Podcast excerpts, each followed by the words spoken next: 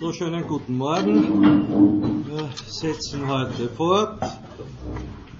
Wie bekannt äh, steht diese Vorlesung im Hauptsächlichen unter dem Titel des Menschenbegriffes und äh, die begriffliche Fassung unseres Menschseins lässt sich äh, letztendlich als ein in der geschichtlichen, und wenn ich sage geschichtlichen, da meine ich äh, eine doppelt dimensionierte Geschichtlichkeit, nämlich der gattungsgeschichtlichen und ontogenetischen äh, Dimension, also das Menschsein lässt sich in dieser doppelten geschichtlichen Spannung von Individualität und Sozietät äh, verstehen, als ein in der Spannung von Individualität und Sozietät gehaltener an die Natur gebundener Prozess.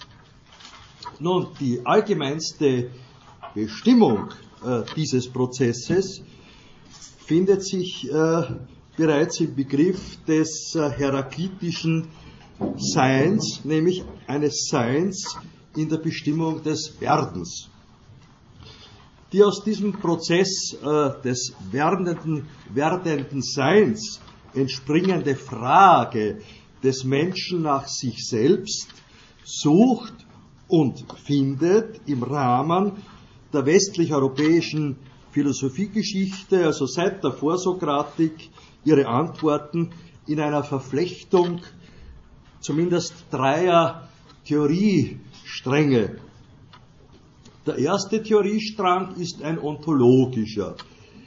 Äh, aus der Frage, nach dem der Humanexistenz zugrunde liegenden Sein resultiert der Theoriestrang der Seinsphilosophie bzw. allgemeinen Ontologie als Grundform theoretischer Philosophie. Der zweite äh, Theoriestrang ist ein naturphilosophischer, insbesondere in der Vorsokratik, nämlich aus der Perspektive der äh, den Menschen umgebenden Lebensgrundlagen resultiert die Frage nach der den Menschen umgebenden, seine Existenz einschließenden Natur. In diesem Sinne versteht sich zum Beispiel die vorsokratische Ontologie gleichzeitig auch als Naturphilosophie. Das heißt, wir verstehen sie als solche. Der dritte äh, Theoriestrang schließlich ist ein äh, gesellschaftlich äh, moralischer oder ein moralphilosophischer im Kern, wenn Sie so wollen. Äh, dieser dritte Theoriestrang äh, resultiert aus der immer schon äh, als politisch diagnostizierten sozialen Eingebundenheit von Individuen äh, und äh, daraus äh, resultiert auch in der weiteren Folge die Frage nach der normativen Regulierung des Verhältnisses von Individuen, Individuen zueinander. Das macht ja im Kern Moralphilosophie aus. Äh, in diesem Sinne eben versteht sich äh, oder äh, äh, lässt sich äh, die vorsokratische, vorsokratische Philosophie immer auch schon als äh, praktische Philosophie, im Kern Moralphilosophie, verstehen, in deren Mittelpunkt äh, klarerweise der Mensch bzw. der Menschenbegriff steht. Alle drei äh, der genannten Theoriestränge, also der ontologische, der naturphilosophische und der sozial- und moralphilosophische, wenn Sie so wollen, äh, konvergiert letztendlich äh, auf den Menschenbegriff. Das bedeutet umgekehrt, dass ein einigermaßen kompakter Menschenbegriff einer ontologischen, einer naturphilosophischen und einer sozial- und moralphilosophischen Fundierung bedarf. Einer Fundierung, die auf die theoretisch relevante Verflechtung von Sein, Natur und Gesellschaft mit besonderer Berücksichtigung der gesellschaftlichen Individuen zu achten hat. was allerdings nicht immer im Rahmen der geschichtlichen Ausformung äh, von Philosophie äh, geschehen ist. Menschsein lässt sich weder im reinen Sein auflösen, wie das etwa Heidegger äh, äh, zu meinen scheint, noch äh, in einer allgemeinen Natur, etwa bei Lametrie, der Mensch als Maschine, und auch nicht äh, in einer allgemeinen äh, Sozietät. Vielmehr gilt es, Sein, Natur und Sozietät aufeinander zu beziehen und dabei auf die Individualität und deren psychische Ausformung Rücksicht zu nehmen. Ich komme nun äh, äh, in, äh, zu meinen äh, schon angekündigten philosophiegeschichtlichen äh, Ausführungen dessen, was ich äh, in den drei ersten Vorlesungen erörtert habe. Das inkludiert einen ganz bestimmten Begriff von Philosophie, einen Begriff der Metaphysik und letztendlich den Menschenbegriff. Wobei ich das Hauptaugenmerk in dieser Vorlesung äh, auf den Menschenbegriff selber richten werde. Äh, Sie können dabei die Ausführungen der bisherigen Vorlesungen, insbesondere das äh, von mir erörterte Menschenmodell, aber auch den Begriff der Philosophie und der Metaphysik als Raster über die folgenden, in den nächsten Vorlesungen folgenden äh, philosophiegeschichtlichen Erörterungen des Menschenbegriffes legen. Ich werde mit Platon beziehungsweise mit einer kleinen äh, Vorgeschichte zu Platon hin beginnen. Das wird äh, äh die äh, wird drei Vorlesungseinheiten in etwa beanspruchen. Ich werde mich im nächsten Schritt äh, dem Aristoteles zuwenden. Das wird auch wieder ungefähr drei Vorlesungseinheiten beinhalten. Und zuletzt äh, werde ich äh, drei Vorlesungseinheiten Plessner widmen. Ich werde äh, äh Kant äh, an gegebener Stelle dann mehr oder weniger einflechten äh, und nicht extensiv behandeln können. Das wird sich im Rahmen dieses, dieser Semestervorlesung nicht ausgehen. Aber ich werde vermutlich schon anlässlich der Erörterung der nikomachischen Ethik des Aristoteles Ihnen darlegen können, wie stark der Kernbegriff des Menschseins in Gestalt des Freiheitsbegriffes bei Aristoteles auf die, das kantische Verständnis der Autonomie und Freiheit hin äh, konvergiert. Nun, in dieser, äh, äh, äh, ich möchte das noch ein bisschen äh, äh, näher erörtern. Also in dieser, was Platon betrifft, in die, also in dieser Vorlesung, in diesen Vorlesungseinheiten, wo ich mich mit Platon beschäftigen werde, werde ich Ihnen kurz den vorsokratischen Weg zu Platon äh, skizzieren in ganz grober Fassung und werde mich dann äh, dem, dem Menschenbegriff bei äh, Platon äh, zuwenden und zwar äh, anhand äh, folgender Schriften. Also heute bereits werde ich Ihnen, Ihnen einen kleinen Blick am Ende der Vorlesung in die Politeia des Platon werfen und in die Alkibiades Schrift, wo es äh, mehr oder weniger um die sokratische Methode gehen wird, die Platon einsetzt. Man könnte es ja auch mit dem äh, Begriff der Myeutik, also der Geburtshilfe, äh, beschreiben. Was heißt das? Das heißt, dass Sokrates nicht selber in langen Vorträgen seine Weisheiten verkündet, sondern versucht, provokativ äh, seine Gesprächspartner zu Äußerungen zu bringen, um sie letztendlich äh, äh, zur adäquaten Begriffsfindung hinzuführen. Ich werde dann in der nächsten Vorlesungseinheit den Zentralbegriff, der für den Menschenbegriff bei Platon steht, erörtern, nämlich den Seelenbegriff. Äh, also in den nächsten beiden Vorlesungen werde ich das machen. In der nächsten Vorlesung werde ich zum Seelenbegriff einmal hinführen über den Weltbegriff des Platon äh, anhand des Timaeus-Dialoges. Wenn Sie sich an ein Modell äh, erinnern und das, was ich bisher gesagt habe, finden wir uns eingebunden in einen Welt- und Naturzusammenhang, in einen kosmischen Zusammenhang und das ist das Thema des Timaeus und was daraus resultiert, ist letztendlich äh, äh, die Seelenperspektive.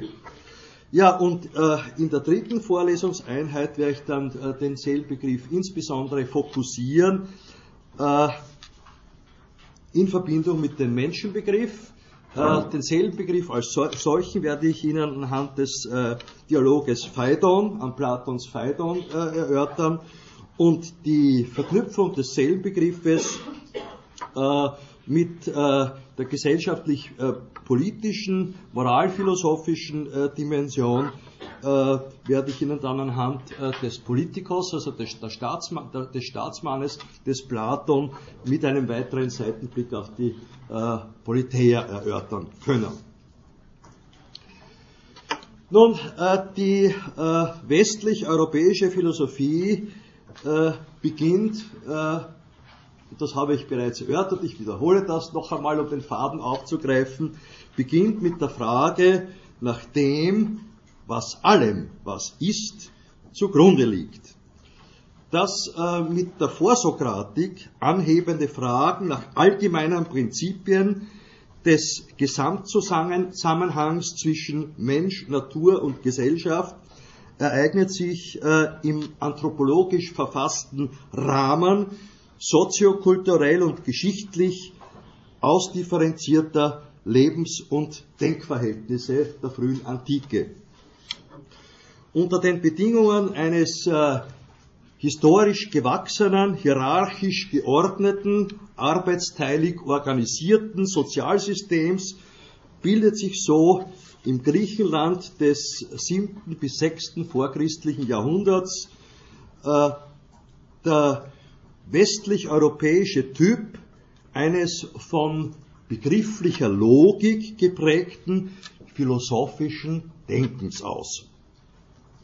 Die damit äh, verbundene Frage nach allgemeinen, dem was ist zugrunde liegenden Prinzipien, hatten vorerst noch einen stark naturphilosophisch äh, geprägten Charakter, wie etwa das Wasser des Heraklit, äh, das er als das, was allem zugrunde liegt, angegeben hat. Man sollte vielleicht äh, eher äh, statt Wasser sagen den Begriff des Fließenden, äh, entschuldigen Sie, also des Tales. Ich äh, sagte Heraklit, ich meinte den Tales. Ja, also das, äh, das Wasser äh, des Tales, äh, das äh, dann später Heraklit explizit als das Fließende aufgefasst hat. Aber erst die äh, Denaturalisierung äh, des als allgemein angenommenen Prinzips. Äh, die Denaturalisierung der Archä bei Anaxagoras in Richtung einer durchaus als Geist denkbaren radikalen Unbestimmtheit des allgemeinen Prinzips ermöglicht es, das Fließende des Heraklit als reine Bewegung, also als Sein in der allgemeinen Bestimmung der Bewegung zu denken. Oder, das wäre die Alternative, äh, das allgemeine Prinzip als ungewordenes, unbewegtes Eines zu denken, wie das eben Parmenides vorgeschlagen hat. Nun, das Diktum des Parmenides, dass Sein, dass Sein und Denken eins sei, liegt auch äh, der platonschen Idee zugrunde. Zum Unterschied von Aristoteles, für den das Denken von Bewegung unverzichtbar war, äh, hat für Platon die Idee eher die Form eines im parmenideischen Sinne zu verstehenden, unbewegten Einen, das einzig und allein dem reinen, sich aller Bewegtheit und Körperlichkeit entschlagenden Denken äh, äh, zugänglich ist. So wie es auch äh, äh, Anaxagoras bereits vorschlagen wollte. Bewegung äh, ist für Platon eine Angelegenheit des sinnlich verkörperten Seienden, während aber es aber letztlich darauf ankommt, das dem Seienden als Idee zugrunde liegende, unbewegte Sein zu denken. Im Sinne der Idee des Platon. Die Methode, die Platon einsetzt, um das Sein der Idee denkbar zu machen, hat eine äh, dialogische Formgestalt, die sich in der Leitfigur des Sokrates und seiner Gesprächspartner manifestiert. Sokrates ist es in der Regel, der ein Thema auf den Tisch bringt und seinen Gesprächspartnern dazu Fragen stellt. Das ist der erste Schritt. Sich dumm stellen und fragen. Im nächsten Schritt werden die Antworten, die die Gesprächspartner geben, zerpflückt, was äh, wiederum zu Modifikationen der von den Gesprächspartnern gegebenen Antworten äh, auf die Fragen des Sokrates führt, die wiederum in Frage gestellt werden und so weiter und so fort. Dieser Wechselschritt zwischen sich unwissend stellen, fragen und widerlegen hat eben Methode. Eine Methode, die unter anderem auch mit der Metapher, wie ich bereits erörterte, der Geburtshilfe, also als neutische Methode beschrieben werden kann. Diese Methode des Fragens ist ja auch in der Philosophiegeschichte äh, äh, wiedergekehrt, namentlich bei Descartes. Auch Descartes hat mit äh, äh, dem Fragen begonnen, allerdings also in eher monologischer und nicht, nicht in äh, sokratisch-dialogischer Form. Ne? Äh, Descartes hat sich ja gefragt, äh, woran äh, kann ich zweifeln? Nicht? Was alles gilt es zu bezweifeln? Äh, und ähnlich wie Platon kam er zur Auffassung, dass alles zu bezweifeln ist, was äh, einen sinnlichen Wahrnehmungs- und Anschauungscharakter hat. In meinen sinnlichen Wahrnehmungen kann ich mich täuschen. In einem aber, äh, meinte Descartes, kann ich mich nicht täuschen, nämlich indem ich mich selber als mich täuschender denke. Und das äh, lässt sich mit dem Ich denke äh, auf den Punkt bringen und von dem muss ich ja ausgehen. Und das ist äh, ein äh, nicht äh, sinnlich veranschaulichbarer Punkt, äh, bei dem mit dem Denken angesetzt werden muss.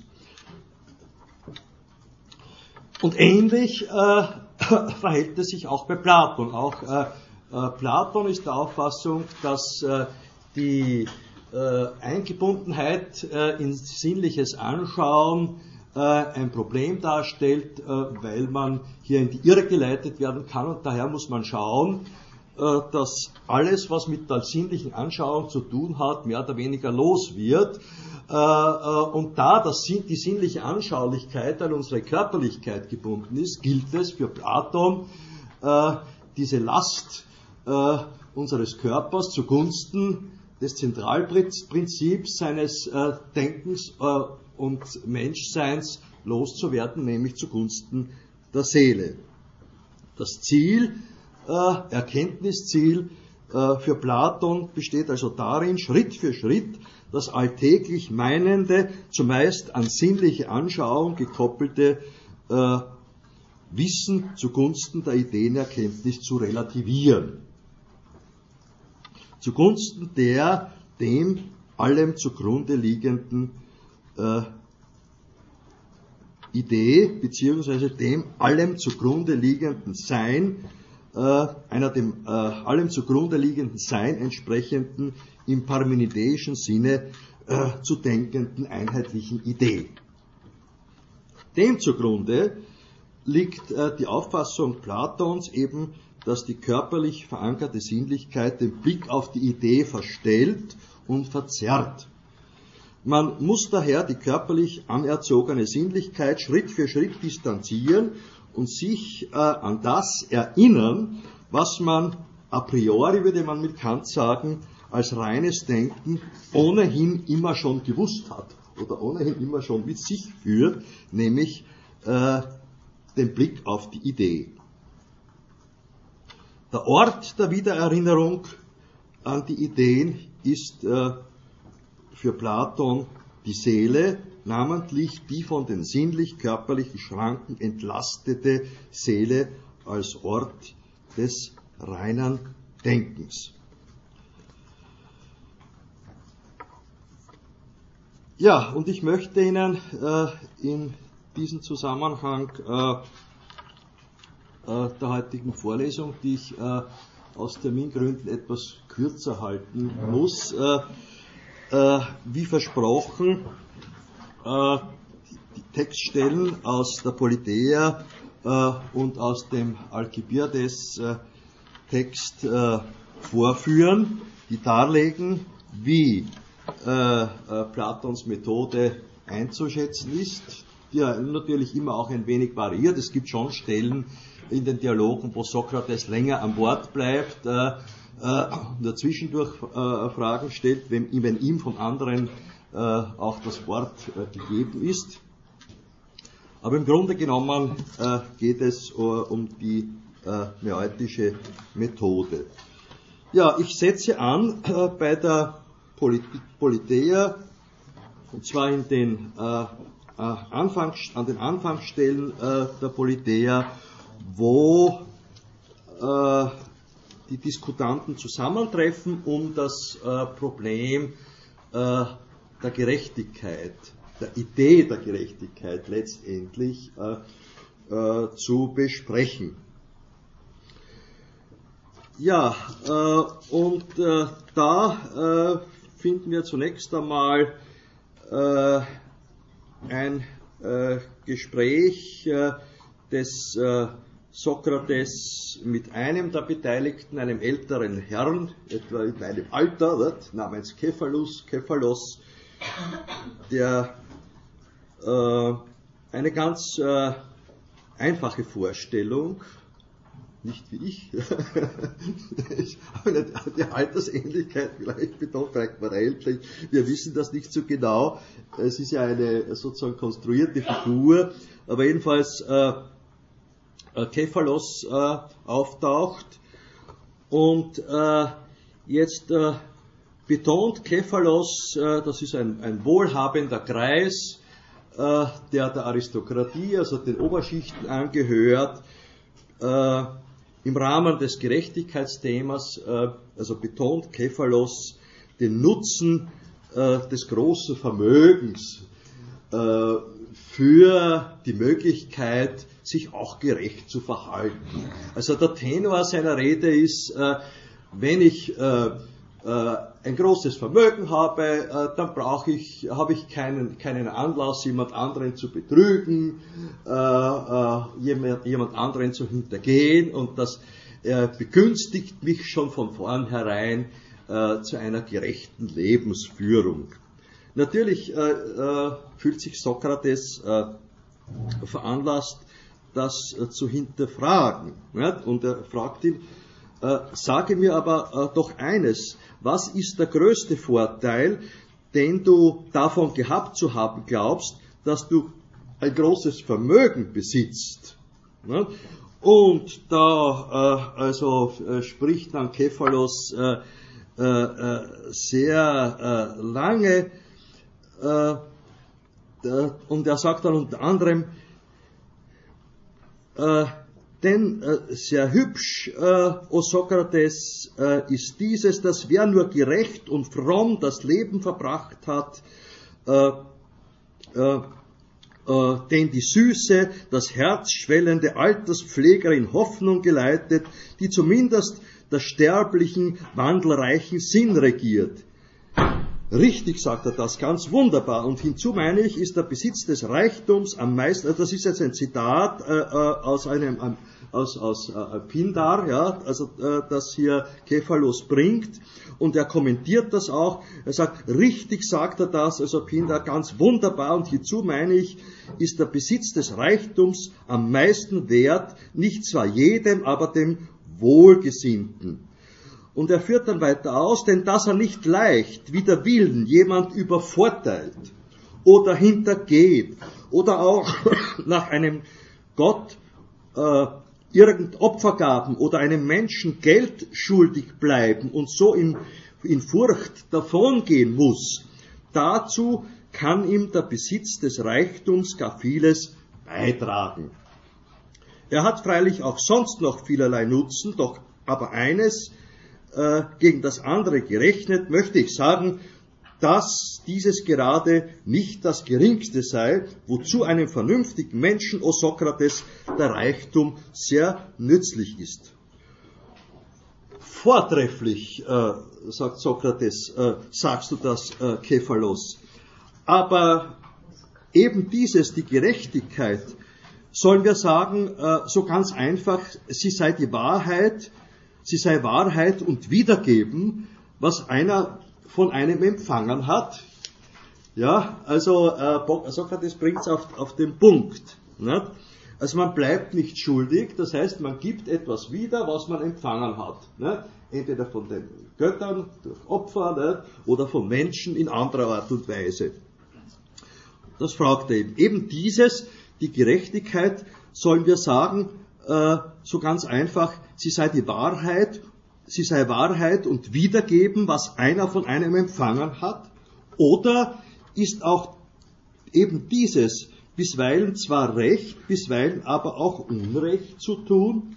Ich meine nämlich so, jeder wird wohl sagen, wenn einer von einem Freunde, der ganz bei besonnenem Mute war, sagt Sokrates, Waffen empfangen hat und dieser sie im Wahnsinn wiederfordert, er ihm dergleichen weder verpflichtet ist, wiederzugeben, noch selbst Recht hätte, wenn er sie ihm wiedergebe, oder in einem solchen Zustand ihm von allen Dingen die Wahrheit sagte.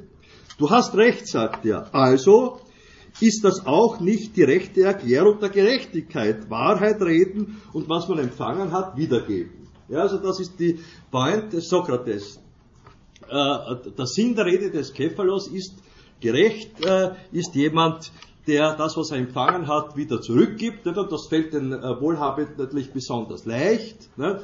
Und da fragt Sokrates nach, wie ist das? Ne? Du hast äh, äh, äh, dir von jemandem äh, eine, das Schwert ausgeborgt oder eine, und ausgeliehen und dieser äh, fordert äh, das ausgeliehene, dir verliehene Schwert im Wahnsinn zurück und du siehst, dass er äh, damit Unsinn anrichten wird, ein Massaker veranstalten und sich selber umbringen, wirst es dann zurückgeben.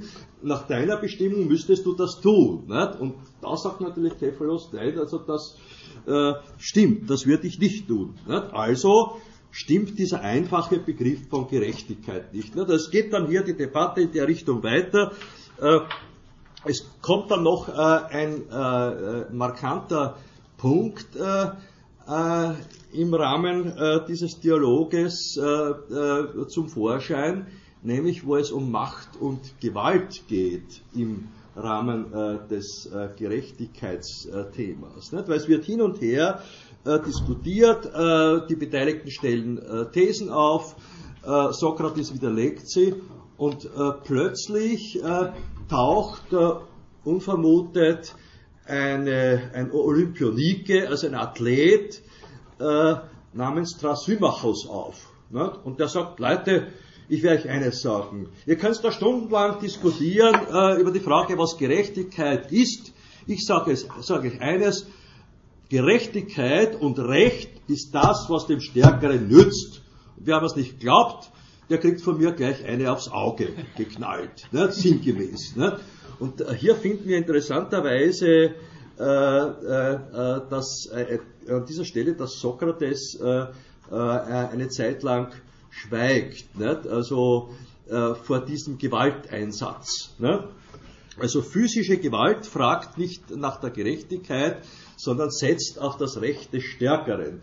Äh, und im Grunde genommen äh, ist es so, dass äh, diese Position des Thrasymachos äh, im gesamten, Gerechte, im, im gesamten Politärdialog niemals wir, wirklich äh, widerlegt äh, wird. Äh, es wird allerdings entgegengestellt, dass sich orientieren an der Idee der Gerechtigkeit in Verbindung mit der über die Seele geführte, wiedererinnernde Erkenntnis der Idee der Gerechtigkeit.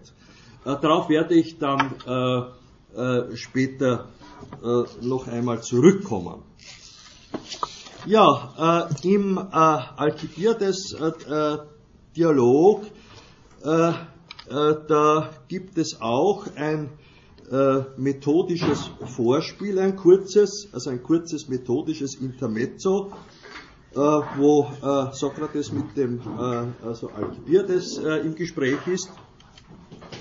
Und da geht es um die Art und Weise, wie man im Gespräch äh, weiterkommt, wie man zu Ergebnissen kommt und wo äh, letztendlich vom Philosophen erwartet wird, dass er eine lange Rede hält und Sokrates weiß das von sich.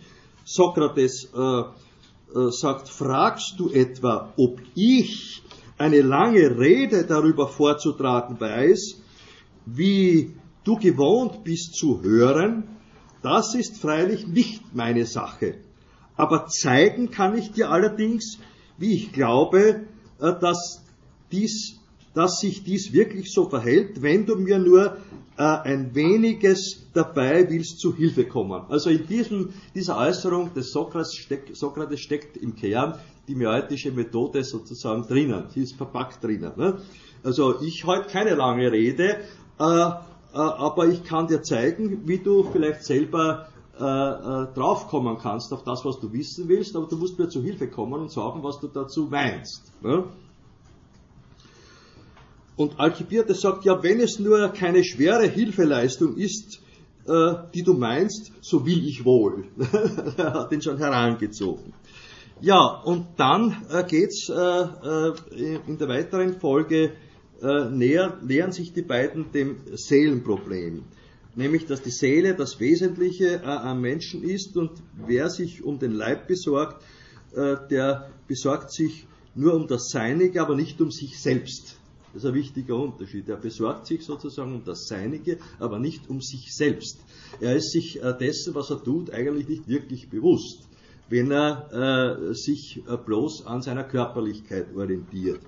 Ja, und das äh, schaut jetzt also dialogisch äh, folgendermaßen aus. Das ist, ja, ich habe, gebe Ihnen noch die, die äh, Textstelle, die ich Ihnen aus der Politea gebracht habe, an. Das ist die Textstelle äh, 330c bis d. Ja. Und jetzt im Alcibiades, äh, das ist Alcibiades 1, in diesem Text handelt es sich um die äh, Textstellen 129b bis 130c. Ja, Sie können das dann auch nachverfolgen. Ja, also Sokrates sagt, wohlan denn, auf welche Weise könnte man wohl das Selbst finden? Also wenn es darum geht, wenn die These ist, äh, äh, wer sich um den Leib besorgt, besorgt sich nur um das Seinige, aber nicht um sich selbst. Was ist das eigentlich? Wo kann man das selbst finden? Denn äh, dann könnten wir wohl auch finden, was wir selbst sind. Aber ist aber jenes noch unbekannt, dann wohl unmöglich. Und Alcibiades sagt, du hast recht. Und Sokrates antwortet, so komm denn beim Zeus, mit wem redest du jetzt? Nicht mal doch mit mir. Alcibiades ja. Und ich mit dir, so, äh, äh, Alcibiades ja. Sokrates ist also der Redende. Alcibiades freilich. Und Sokrates und Alcibiades der Hörende. Ja. Und nicht wahr, mit der Sprache redet Sokrates. Alcibiades, ja womit sonst? Sokrates. Und reden und sich der Sprache äh, gebrauchen, nennst du doch einerlei. Alcibiades freilich. Also reden und sich der Sprache gebrauchen, äh, nennst du einerlei. Alkibiades freilich. Sokrates.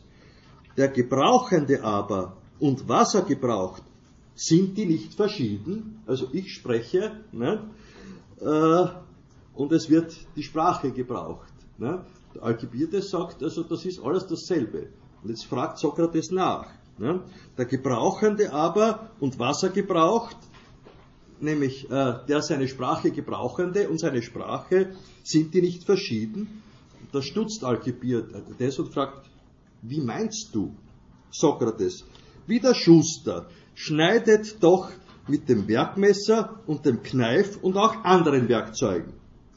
Ja, nun ist doch wohl das Schneidende und Gebrauchende etwas anderes und etwas anderes äh, das, was der Schneidende gebraucht. Also der, der, Schuster unterscheidet sich da um Gottes Willen von seinem Werkzeug. Und das äh, bejaht Alkibiades, ja. Nun ist doch wohl das Schneidende und Gebrauchende etwas anderes und etwas anderes das, was der Schneidende gebraucht. Wie sollte es nicht? Ist nun nicht auch ebenso das, womit der Leierspieler spielt und der Leierspieler selbst etwas anderes? Ja. Sokrates. Dies nun fragte ich eben, ob der Gebrauchende und das, was er gebraucht, wohl immer äh, scheinen verschieden zu sein. Das scheint sehr wohl, sagt Alkibiades. Sokrates. Was sagen wir aber weiter vom Schuster? Schneidet er bloß mit den Werkzeugen oder auch mit den Händen? Auch mit den Händen. Er gebraucht also auch diese, Alkibiades, ja. Gebraucht er auch die Augen, wenn er seine Arbeit verrichtet? Ja. Also zuerst geht es um die Werkzeuge und dann, jetzt geht es um die Körperteile. Ne? Und der Gebrauchende und was er gebraucht, äh, äh, standen äh, wir doch sei verschieden. Ja. Also wenn der Gebrauchende seine Hände und Augen gebraucht, dann unterscheidet sich der, der seine Hände und Augen gebraucht, von seinen Händen und Augen. Das wird bejaht. Verschieden sind, äh, verschieden also sind der Schuster und der Leierspieler von den Augen und Händen, womit sie arbeiten. So scheint es. Und nicht wahr, auch seinen ganzen Leib braucht der Mensch. Freilich. Und verschieden war das Gebrauchende und was es gebraucht. Alkibiades, ja. Verschieden also ist auch der Mensch von seinem eigenen Leibe. So scheint es. Und jetzt kommt, stellt Sokrates die Frage, was ist also der Mensch? Und Alkibiades sagt, ich weiß es nicht zu sagen. Sokrates, doch, das doch wohl, dass er, äh, dass er das den Leib gebrauchende ist. Ja, sagt Alkibiades, gebraucht den nun wohl etwas anderes als die Seele, nichts anderes. Indem sie ihn regiert, doch wohl. Ja. Und hierüber, glaube ich, wird wohl niemand anderer Meinung sein. Alkibiades, worüber? Ja, dass der Mensch nicht eins, eines von diesen dreien wäre. Von welchen, fragt Alkibiades. Also entweder die Seele oder der Leib oder beides zusammen, dieses Ganze. Und Alkibiades sagt gewiss, aber doch eben das den Leib regierende haben wir angenommen, sei der Mensch. Das haben wir angenommen, sagt Alkibiades. Welches, sagt Sokrates, ist also der Mensch? Regiert etwa der Leib sich selbst? Alkibiades keineswegs. Sokrates, denn wir sagten, auch er werde regiert. Alkibiades, ja.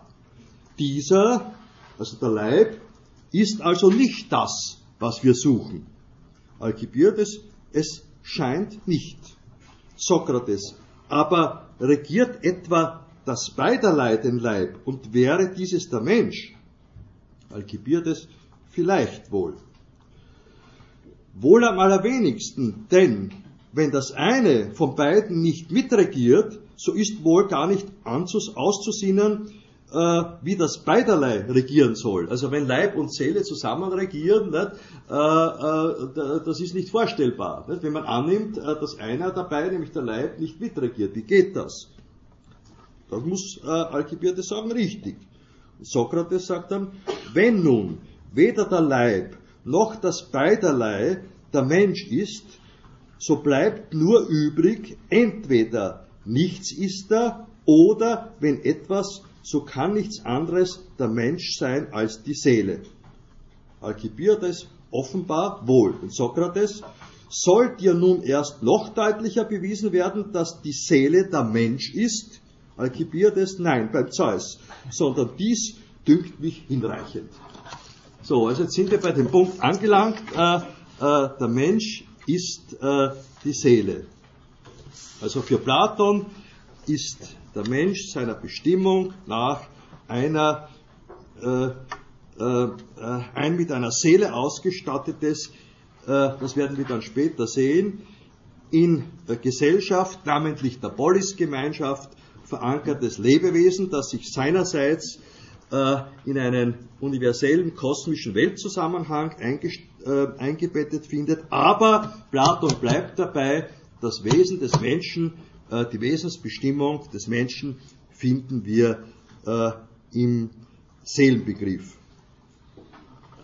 Ja, und es wird dann äh, das nächste Mal aber gehen um diesen universellen Einbettungszusammenhang äh, der anthropologischen Verfasstheit in äh, einen kosmischen Weltzusammenhang und das werden wir uns dann äh, anhand des äh, äh Timaeus-Dialoges äh, anschauen können. Ja, ich äh, muss heute etwas früher schließen, aber wir haben noch äh, für die für Gespräche, Fragen und äh, Diskussionsbeiträge Zeit. Das wollte ich sozusagen schon offen lassen. ich ersuche Sie daher, wenn Sie wollen, Fragen zu stellen, äh, Verständnisfragen, äh, Ergänzungsfragen äh, oder sonstiges. Bitte schön.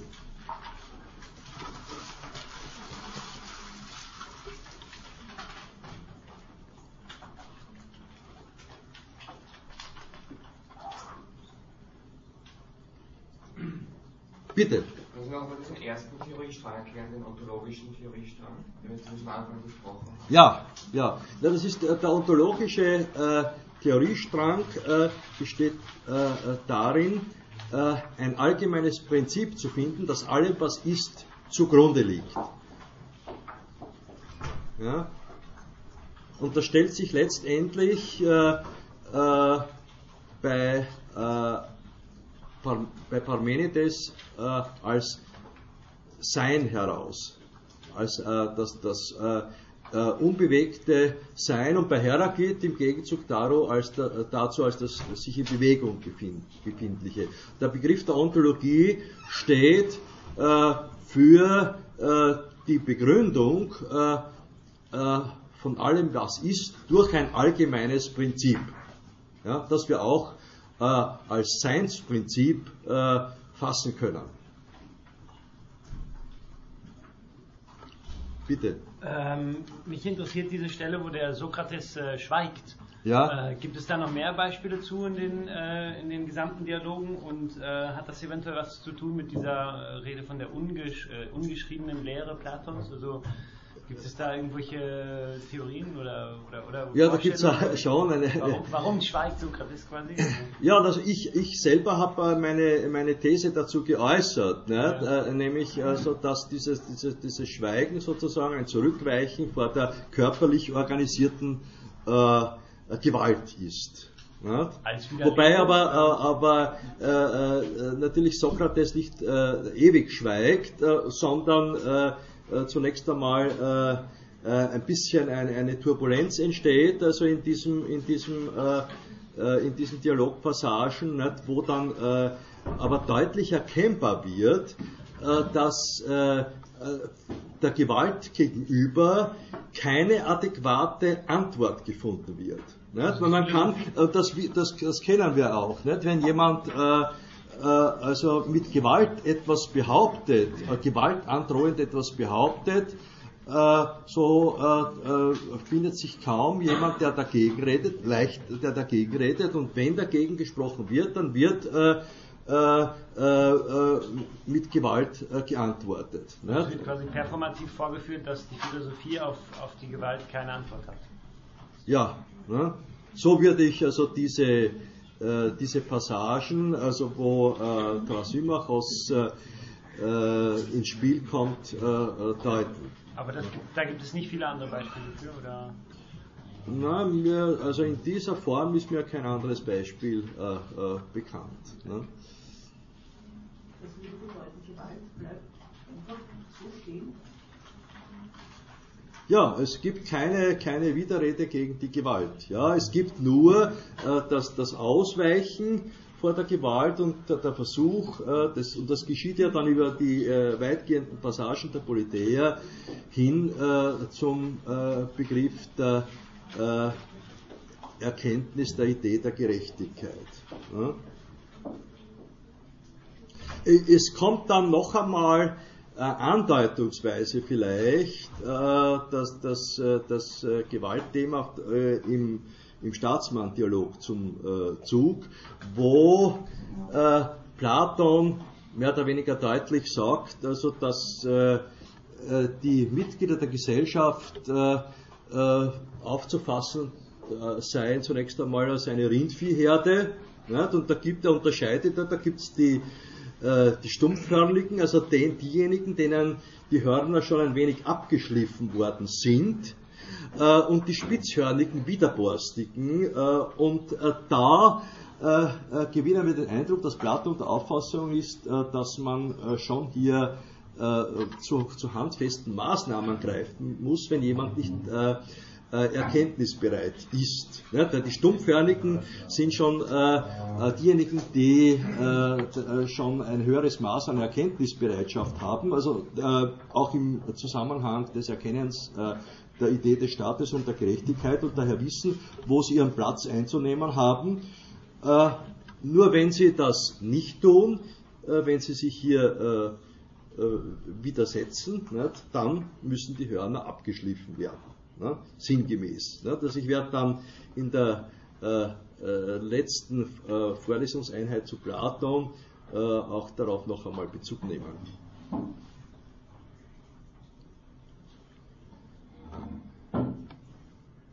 Ja, weitere